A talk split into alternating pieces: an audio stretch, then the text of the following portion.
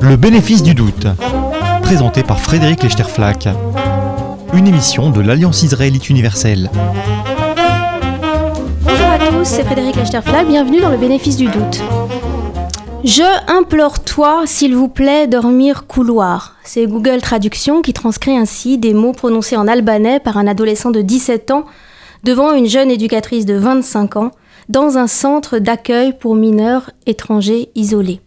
Ces mots étaient le titre d'une longue tribune publiée dans Libération il y a quelques mois, signée Rosen Lebert, une tribune qui avait attiré mon attention par un mélange de finesse et de profondeur, et surtout par son contraste avec la teneur abstraite et très politique du débat public d'alors autour de la crise migratoire. Depuis ce long article est devenu un livre de rêves et de papier qui vient d'être publié aux éditions de la Découverte et son auteur est mon invité aujourd'hui pour un bénéfice du doute consacré au problème des mineurs isolés étrangers.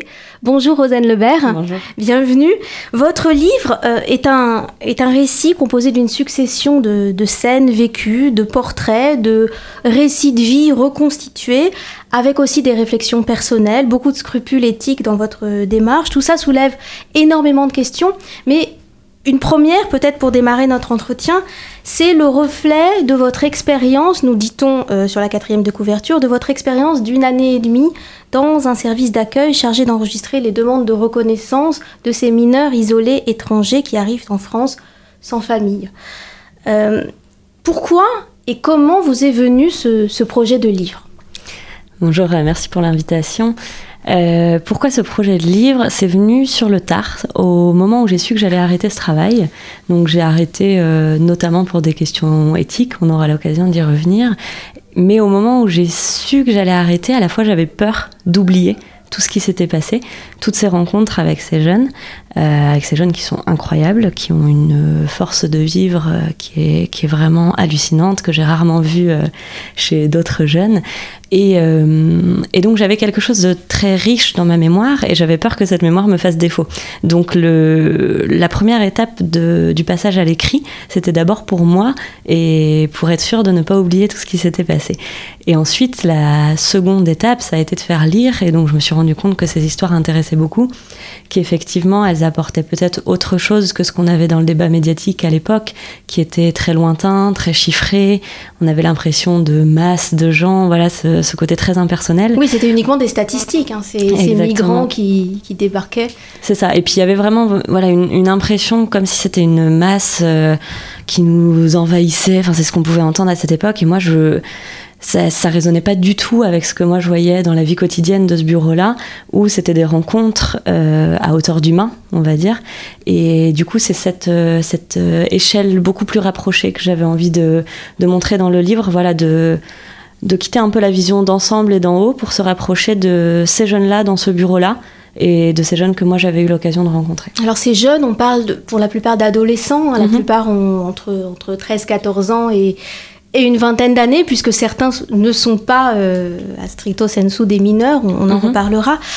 Ils viennent de partout euh, et dans votre démarche, dans cette succession de, de portraits, de petites reconstitutions de, de ces scènes d'entretien avec ces jeunes euh, que vous accueillez, vous choisissez, je dirais, délibérément de ne pas tracer de frontières, c'est-à-dire de, de les prendre de partout, de leur donner juste un prénom une nationalité parfois, parfois elle arrive tardivement dans votre mmh. récit, euh, et euh, vous ne faites pas la différence entre euh, ces deux catégories de migrants sur lesquels on a beaucoup disserté ces derniers temps, les migrants dits économiques, mmh. ceux qui fuient la pauvreté et la misère, et qui cherchent des opportunités, D'ailleurs, ils ne fuient pas nécessairement une situation insupportable, ils cherchent des opportunités. Mmh. Euh, et puis, les réfugiés politiques. Vous ne faites pas cette différence et le statut de ces mineurs isolés étrangers vous en donne la possibilité parce que c'est un statut qui est au croisement du dispositif général de protection mmh. de l'enfance, sans condition de nationalité, et du droit des étrangers. Mmh. Oui, c'est ça. En fait, euh, la première chose sur le statut, euh, les mineurs isolés étrangers sont protégés en tant qu'enfants. Peu importe euh, leur nationalité, peu importe les conditions de vie qu'ils avaient dans leur pays d'origine, ils n'ont pas, contrairement aux demandeurs d'asile, à prouver un danger dans leur pays. Ils sont protégés parce qu'ils sont mineurs et parce qu'ils sont isolés, donc sans, sans représentant sur le territoire. Donc ça, c'est la première chose. Et effectivement, moi, la distinction entre migrants politiques et migrants économiques, elle, elle faisait pas du tout écho avec la réalité de, de ce que je vivais dans ce bureau-là. Tout d'abord parce que les raisons de partir sont multiples. Euh, je pense qu'on peut pas classifier de manière aussi euh, simple et cloisonnée euh, les raisons d'un départ. Parfois, il y a des jeunes qui partaient et parce qu'ils n'avaient pas beaucoup d'argent, et parce qu'ils étaient en conflit avec la famille, et parce qu'il y avait une instabilité liée au pays, ou alors parce qu'il y avait des instabilités sanitaires, comme avec la crise d'Ebola en Guinée.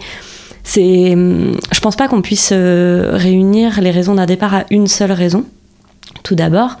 Et ensuite, effectivement, je pense qu'il y a aussi euh, quelque chose quand on a construit le, la figure du migrant politique, c'est devenu le bon migrant, celui qu'on doit accueillir, celui qui est légitime. Celui qui fuit la guerre ou les persécutions exactement. personnelles. Mais du coup, qu'est-ce qui se passe? C'est que l'effet miroir de ça, c'est que celui qui ne fuit pas spécifiquement pour la guerre devient le mauvais migrant, celui qui n'est pas légitime. Et je pense pas que ça soit aussi simple que ça. Je pense que quelqu'un qui prend la décision de partir avec tous les risques que ça implique est forcément légitime. C'est une, décision qui est forcément réfléchie. On part pas comme ça, euh, comme on partirait nous en voyage, nous euh, Européens qui pouvons voyager un peu où on veut d'ailleurs. Et hum, donc cette décision est lourde et à partir du moment où une personne l'a fait, je pense qu'elle est l'a, prise cette décision-là. Je pense qu'elle est légitime effectivement. Et hum, pareil, moi par exemple, si je vais étudier à l'étranger, on, va beaucoup me valoriser pour ça, on va m'inciter à le faire. Pourquoi un étudiant guinéen ou malien euh, qui a envie d'une opportunité ailleurs, d'aller faire ses études ailleurs, on va prendre ça pour un danger? Alors que moi, on considère que, c'est bien et, c'est extrêmement valorisé. Donc voilà, tous ces cloisonnements me semblent et non pertinent et très dangereux. Et du coup, dans votre démarche, on a donc euh, une série de, rencontres. Hein. Je crois qu'on lit ce livre comme vous les avez vécues, ces rencontres, c'est-à-dire euh, au fil de l'eau, euh, un enfant, un adolescent en chassant un autre dans votre, dans votre bureau, se présentant, c'est d'abord un, un portrait physique, un prénom, et puis une histoire de vie. Et c'est mhm. tous ces récits de vie que vous reconstituez au fil d'entretiens, je ne sais pas si je dois dire d'interrogatoire. Peut-être que on doit quand même employer ce mot d'interrogatoire parce que ces entretiens ils sont assez dirigés. Mhm. Ils cherchent d'abord à accueillir mais aussi à filtrer. Hein. et il y a toute cette problématique qui est essentielle dans votre, dans votre livre et qui est passionnante et en même temps bouleversante, qui est la problématique du tri. Comment est-ce qu'on trie entre ces gens? Euh, et dans le, bureau dont vous vous chargiez, le critère de tri, c'était la minorité. Est-ce que ces jeunes ont, oui ou non, moins de 18 ans? S'ils ont moins de 18 ans et qui sont isolés sur le territoire français, ils sont partie prenante du dispositif euh, mhm. d'accueil que vous pouvez leur proposer. S'ils ont plus de 18 ans ou qu'ils ont des représentants sur le sol français, on les met dehors. Et ce dispositif du coup de, de filtrage, vous était extrêmement inconfortable. Oui, effectivement. Donc, en fait, c'est ce qui est très compliqué, c'est que en fonction de la décision qui sera prise de reconnaissance de la minorité ou non, ça va avoir un impact immense sur la vie de la personne. Donc, comme vous l'expliquez, soit on est protégé, on est scolarisé, on a une bonne base pour commencer sa vie en France, soit on devient de l'autre côté adulte et sans papier à la rue. Donc euh, il y a vraiment un enjeu très très fort sur cette décision. Et en fait, ce qui est embêtant, c'est qu'il n'y a aucun critère objectif et fiable pour établir l'âge de quelqu'un. Du coup, euh, l'État français, en l'occurrence là c'est les départements qui s'occupent de ça, fonctionne avec des critères subjectifs. Et, moi, en tant que travailleur social, euh, pardon, on me demandait de participer à ça, puisque c'était nous qui étions chargés, mes collègues et moi, de euh, recueillir toutes les paroles du jeune et de faire le rapport qui allait mener à, à la décision. Et donc, parfois, on se dit, qui je suis, moi, pour avoir autant d'impact sur la vie d'une personne qui m'est inconnue?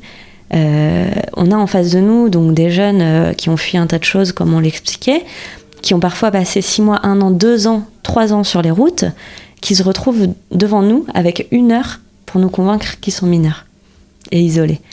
Et, et, du coup, évidemment, ça pose des problèmes éthiques. Parce que je ne sais pas qui je suis pour, euh, pour décider de la vie des gens comme ça. C'était pas nous directement les décisionnaires, c'est au niveau du département. Mais comme c'est nous qui remplissions le rapport, on a une marge de manœuvre effectivement sur la décision. Ce, ce premier rapport, il vise à évaluer avec un faisceau d'indices concordants si le récit de vie raconté par ce, ce, cet adolescent mmh. devant vous est crédible au regard de sa prétention à avoir reconnu sa, sa minorité. Euh, ça pose évidemment toutes sortes de, de questions comment est-ce qu'on se raconte, comment est-ce qu'on peut mettre en forme sa vie, ses 18 premières années de vie, ou, ou moins que ça, mmh. pour que ça tienne dans ses cases, pour que ça serve de preuve. Euh, et puis, euh, en, en, vous lisant, on, on, sent tout le poids que peuvent avoir finalement les compétences narratives d'une personne, sa capacité à créer de l'émotion, à créer un, un bon contact, ce qu'on dirait aujourd'hui de l'ordre du relationnel, mmh. vous convaincre qu'il dit la vérité, c'est aussi jouer sur l'émotion, c'est aussi jouer sur la capacité à raconter sa vie de manière pertinente et crédible. Tout le monde n'a pas ce talent-là. Mm. Euh, et, et, et j'ai envie d'ailleurs d'ajouter un autre élément. La plupart du temps, ça se faisait en langue étrangère. Mm. C'est-à-dire en présence d'un interprète qui a aussi, j'imagine, énormément de pouvoir. Mm. Oui, oui, exactement. Donc effectivement, les, les jeunes sont euh, en position d'inégalité par rapport à, à, leur capacité à raconter et à bien raconter. Et c'est là encore où, où cet entretien est très fragile, puisque les, les, psychologues et les psychothérapeutes montrent que quand on a vécu des traumatismes, un des premiers éléments qui est affecté, c'est la mémoire. Donc quelqu'un peut se tromper même sur sa propre vie. Et à côté, quelqu'un qui va devoir modifier pour rentrer dans les cases euh, va peut-être s'en sortir très très bien parce qu'il saura jouer euh, avec sa vie, avec ce qu'on attend de lui en fait. Donc les jeunes, en fonction de leur capacité à, à créer leur récit, à s'adapter aux cases, vont être euh, inégaux par rapport à ça. Un jeune qui n'aura pas été scolarisé, qui vient d'un milieu plus populaire, aura beaucoup plus de mal à comprendre les codes de l'administration et la manière de mettre en forme son récit pour rentrer dans les cases de cette administration. Par exemple, à suivre le, le les, à rendre compte des dates Exactement. De, de son... il, y a, il, y a, il y a tout un tas de cultures où les jeunes ils savent jamais quels, a, quels âges ils ont à, pendant des temps forts de leur vie. Nous c'est vrai qu'on est dans une culture où on sait toujours quel âge, là, quel âge on a, où on fête les anniversaires, etc. Il y a certaines cultures où c'est pas le cas du tout. Donc il y a des jeunes qui ne savent pas jouer, euh, voilà, dire pour tel événement j'avais tel âge, etc. Et c'est pourtant ça qu'on leur demande. Donc euh, là encore une fois c'est très fragile. Oui, et, et, ça suppose aussi de d'accepter l'idée euh, psychologiquement, moralement, de, de, raconter sa vie euh, à un inconnu mmh. devant lequel on, on, mise tout ce qu'on a. Euh, ce qui crée évidemment ce déséquilibre de pouvoir dont, dont, vous parliez, mais qui pose aussi la question de ces récits préformatés ou de ces récits tout faits que leur vendent les réseaux de passeurs mmh. pour qu'ils soient convaincants. Vous, vous expliquiez dans, dans votre livre que euh, certains réseaux de passeurs fournissent le récit de vie clé en main en même temps que le, que le mmh. trajet en réalité mmh. vers l'Europe. Oui, effectivement, ça peut arriver. Nous, on, s'en rendait compte puisqu'il y avait certains récits qui étaient très très très similaires d'un jeune à l'autre, au point qu'on savait qu'il y avait une source commune et, et donc que quelqu'un leur avait conseillé de, de, raconter cette histoire. Il y a les réseaux de passeurs, il peut y avoir aussi des réseaux amicaux ou aidants qui croient bien faire en leur disant euh, voilà un tel est passé avec ce récit-là, du coup si tu dis le même, peut-être que tu vas passer. Donc euh, oui, il y a ça, mais après, qu'on s'entende bien, euh, moi je veux pas véhiculer l'idée que ces jeunes, ils arrivent et ils racontent tous une histoire qui est pas la leur, etc. Ils se présentent là parce qu'ils demandent une prise en charge.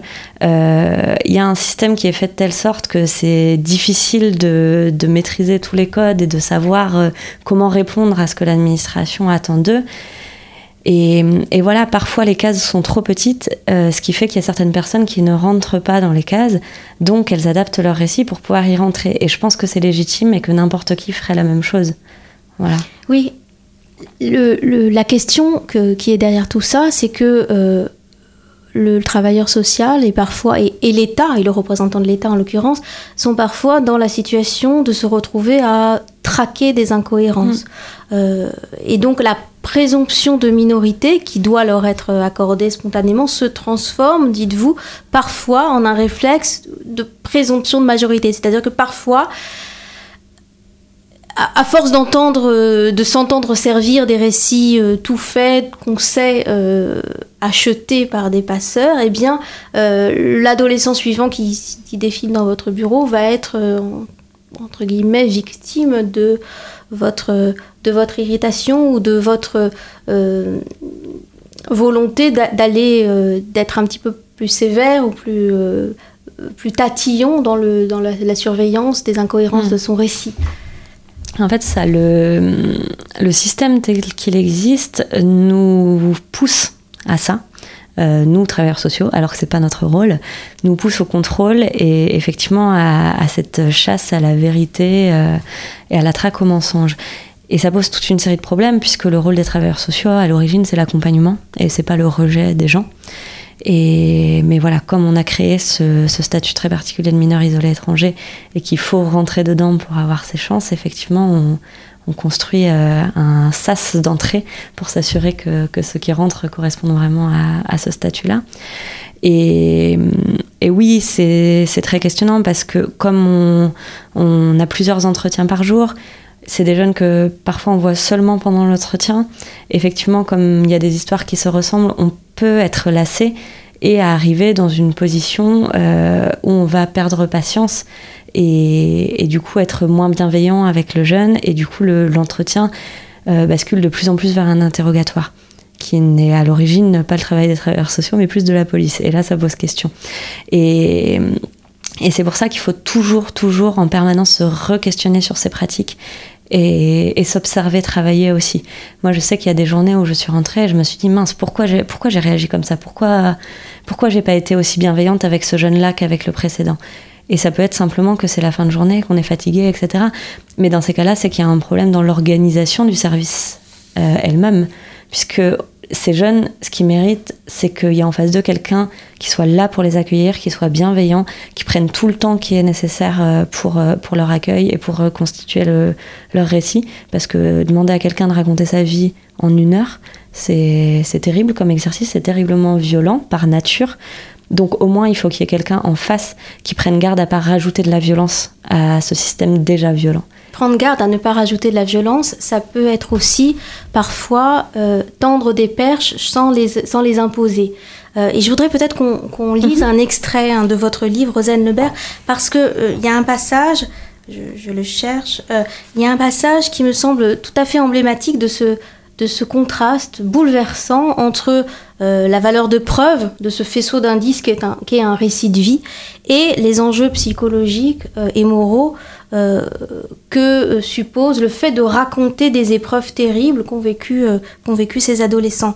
je suis page, page 150. Je, vous laisse peut-être lire, lire un passage. Soulet, tu restes combien de temps à Tripoli? Peut-être quatre mois. D'accord. Et après, pour la traversée de la mer? Une nuit, un jour et une autre nuit dans un petit bateau en chambre à air. Puis une journée avec le grand bateau des Italiens. Mon collègue marque un temps d'arrêt. Je sais ce que ça veut dire. Il a dû voir un tremblement dans la mâchoire de Soulet, ou un peu de buée sur ses yeux. Je n'ai rien vu, j'ai la tête baissée sur ma feuille. Je ne relève pas le regard, pour ne pas forcer Soulet à exposer, malgré lui, sa tristesse. Mais la question suivante de mon collègue m'informe de ce qui vient de se passer. Car c'est une situation que nous avons évoquée la semaine dernière, en réunion avec le psychothérapeute qui nous aide à tenir bon dans ce travail. On se demandait comment faire quand on sentait que le voyage avait été dur, mais qu'on ne savait pas si la personne avait envie d'en parler avec nous. Est-ce qu'il valait mieux accélérer, passer rapidement les déserts et les mers pour ne pas trop remuer les souvenirs, ou était-il préférable d'ouvrir une fenêtre d'écoute, faire un signe pour dire à notre interlocuteur que si ces fantômes avaient besoin de sortir, si envelopper ses souvenirs dans des mots l'aidait à se sentir mieux, il pouvait nous parler?